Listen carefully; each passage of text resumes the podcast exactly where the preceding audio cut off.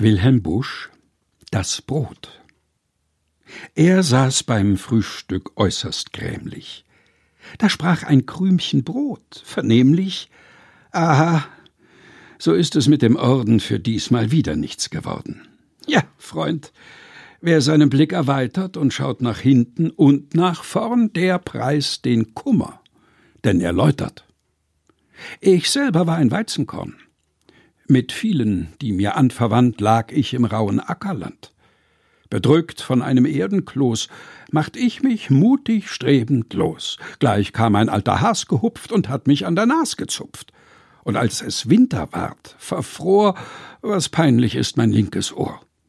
Und als ich reif mit meiner Sippe, oh weh, da hat mit seiner Hippe der Hans uns rutsch weg abgesäbelt und zum Ersticken festgeknebelt und auf die Tenne fortgeschafft, wo ihrer vier mit voller Kraft in regelrechtem Flegel takte uns klopften, dass die Schwarte knackte.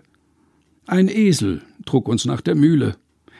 Ich sage dir, das sind Gefühle, wenn man zerrieben und gedrillt, zum allerfeinsten Staub gebildet, sich kaum besinnt und fast vergisst, ob Sonntag oder Montag ist.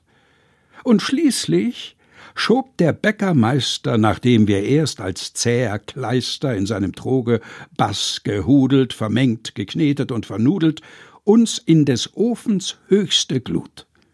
Jetzt sind wir Brot. Ist das nicht gut? Frisch auf.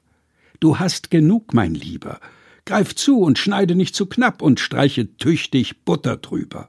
Und gib den andern auch was ab. Wilhelm Busch Das Brot.